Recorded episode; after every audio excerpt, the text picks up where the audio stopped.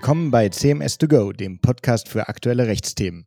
Nachdem wir uns in der letzten Metaverse-Folge ausführlich mit dem Spannungsverhältnis zwischen dem Markenrecht und der Kunstfreiheit am Beispiel eines von Herrn Mess in New York angestoßenen Rechtsstreits rund um die sogenannten Meta-Birkings beschäftigt haben, soll es auch heute um Mode gehen, nämlich um Digital Fashion im Metaverse.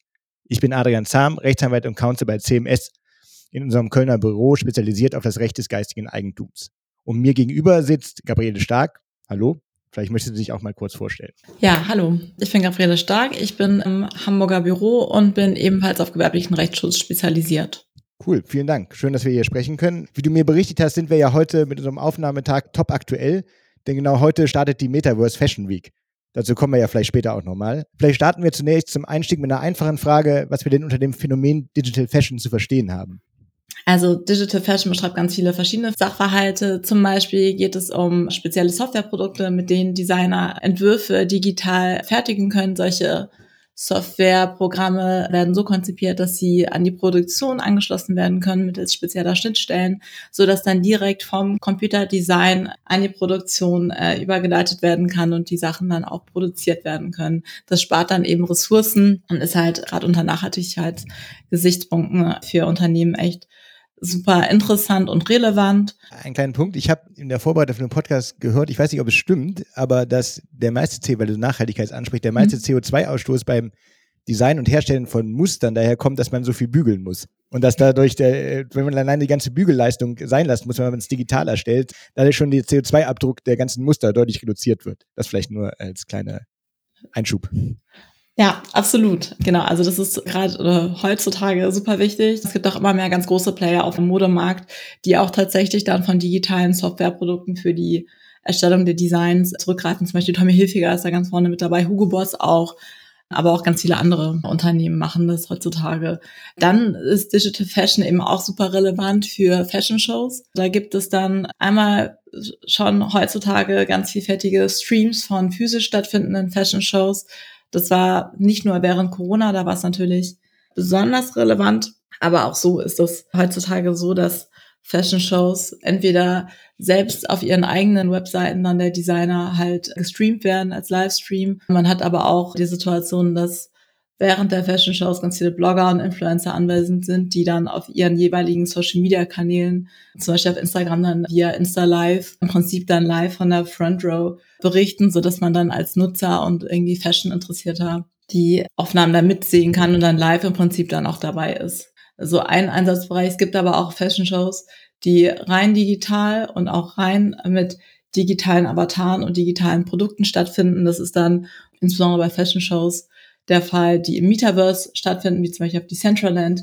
Da gab es letztes Jahr schon eine Fashion Show, genauso wie dieses Jahr, auf der auch ganz viele große Designer, wie zum Beispiel Dolce Gabbana, Etro, auch wieder Tommy Hilfiger, ihre dann Metaverse-Kollektion gezeigt haben.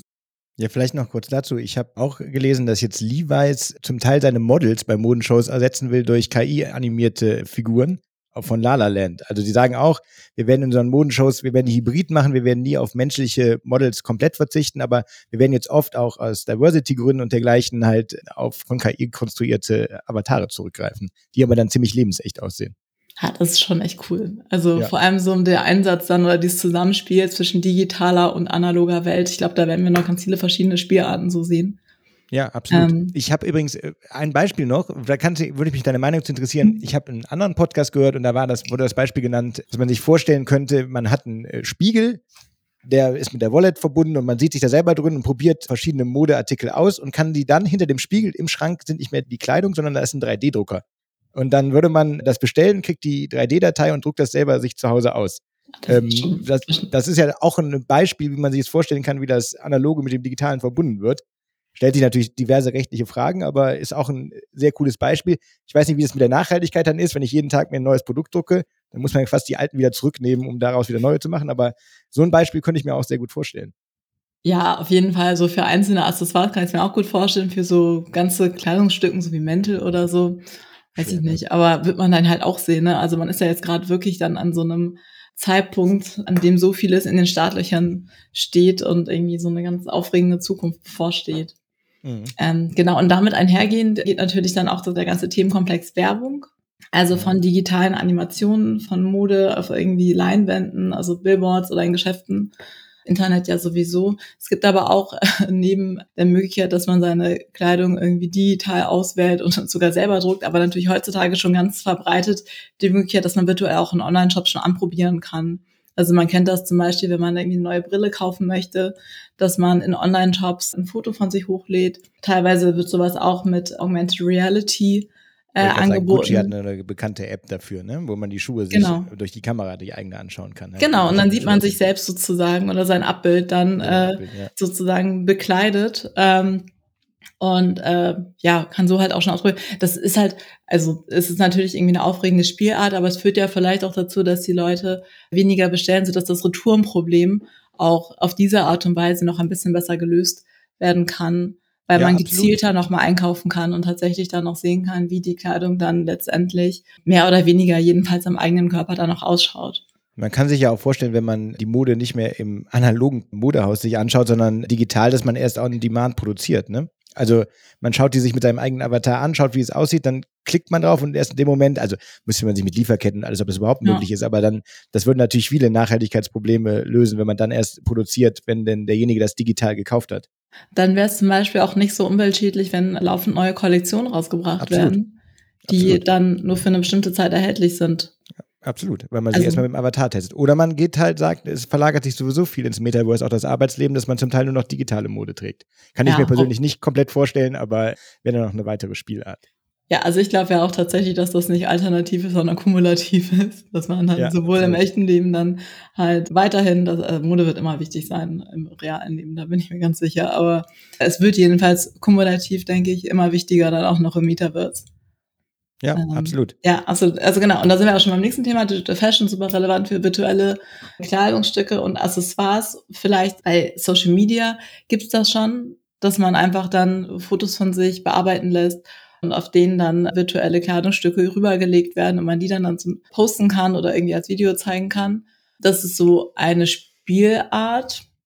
Da gibt's dann zum Beispiel auch einen Hersteller, der hat da mal, also The Fabricant war das, die haben ein Kleid produziert, das ist dann auch für 9000 Dollar verkauft worden und das sieht schon echt super spacig aus, also fast schon, also doch, man kann schon sagen, das ist wie Kunst, die dann auf das Foto rübergelegt wurde. Aber im Metaverse wird das, denke ich, dann auch noch eine weitere, noch vielleicht eine größere Verbreitung an einem größeren Markt auch dann finden, dass man dann seinem Avatar dann bestimmte Markenartikel von Modeherstellern dann auch anziehen kann. Ja, genau. definitiv. Wir haben ja schon in, in, den Vorgängerfolgen so ein bisschen erklärt, dass es ja das Metaverse vielleicht so eher der Oberbegriff ist und es momentan nur viele Anbieter gibt. Aber diese Anbieter versuchen ja auch so eine Interoperabilität herzustellen, sodass man zwischen Roblox und Decentraland zum Beispiel hin und her wechseln kann. Und wenn das mhm. möglich wird, kann man sich vorstellen, dass man dann einen Markenschuh oder was auch immer kauft, um den in verschiedenen virtuellen Welten zu benutzen. Und da ja, spielen genau. ja, können wir vielleicht auf die Vorgängerfolgen verweisen, da spielen NFTs eine ganz besondere Rolle, weil sie es halt schaffen, virtuelles Eigentum zu reflektieren und letztendlich auch dafür sorgen, dass die Produkte interoperabel werden. Also da kommen die NFTs wieder mal ins Spiel.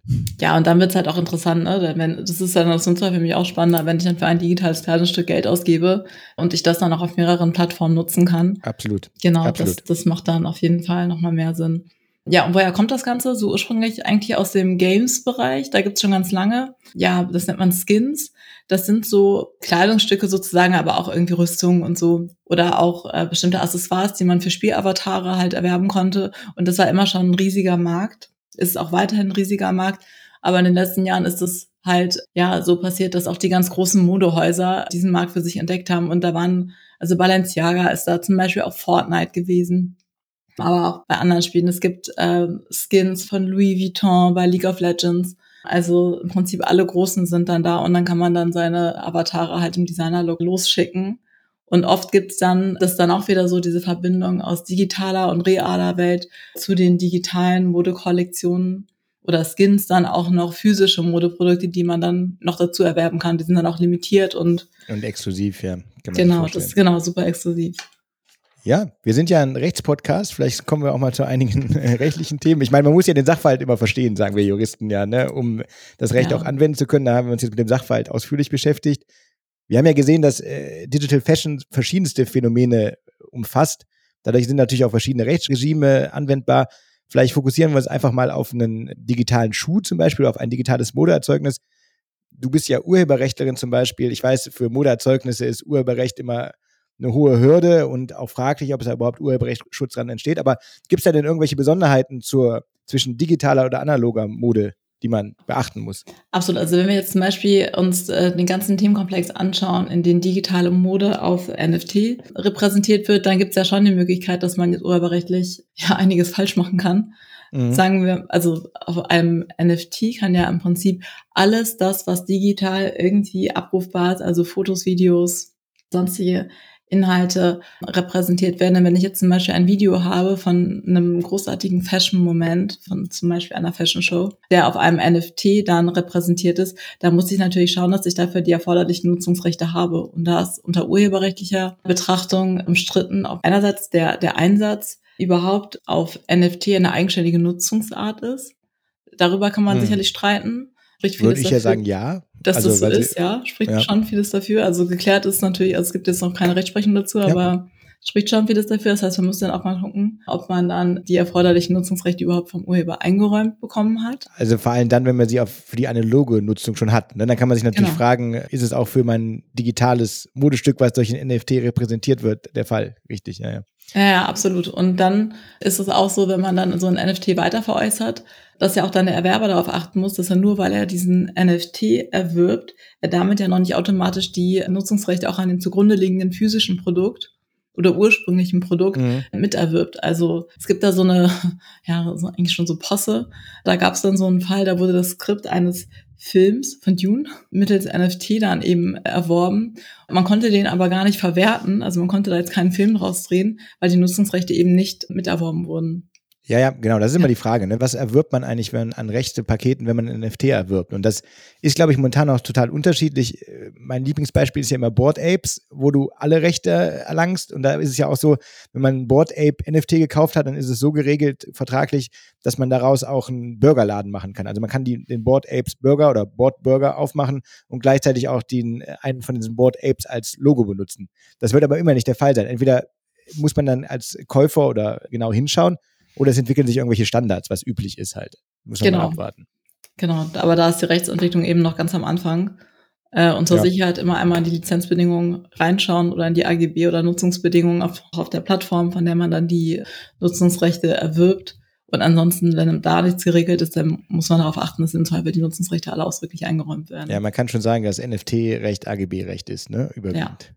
Ja, ja, ja absolut. ja, ja. Genau. Vielleicht ein weiteres, äh, weiteres Recht, was gerade bei virtueller Mode naheliegt, ist das Designrecht. Also dem wird bestimmt eine besondere Rolle zukommen. Dem kommt ja auch bei der analogen Mode viel Gewicht zu.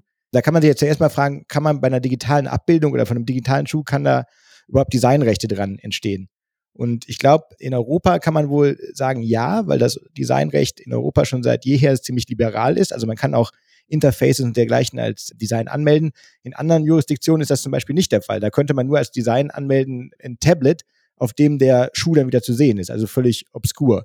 Und die Europäische Union ist ja, oder die Kommission ist ja gerade dabei, das Designrecht auch nochmal zu reformieren und die wollen da besonders auch aufs Metaverse eingehen, um das nochmal zu stärken, dass auch Designrechte an digitalen Abbildungen entstehen können ist natürlich ganz interessant und entsteht natürlich, das ist ein weiterer Vorteil, wenn das so ist, dass ja das nicht eingetragene Gemeinschaftsgeschmacksmuster, was im Modebereich immer eine besondere Bedeutung hat, weil es einfach nur durch Veröffentlichung entsteht und gegen Nachahmer schützt, ohne Registrierung entsteht. Das heißt also, wenn ich das veröffentliche im Metaverse, dann habe ich automatisch ein Schutzrecht, das Designrecht.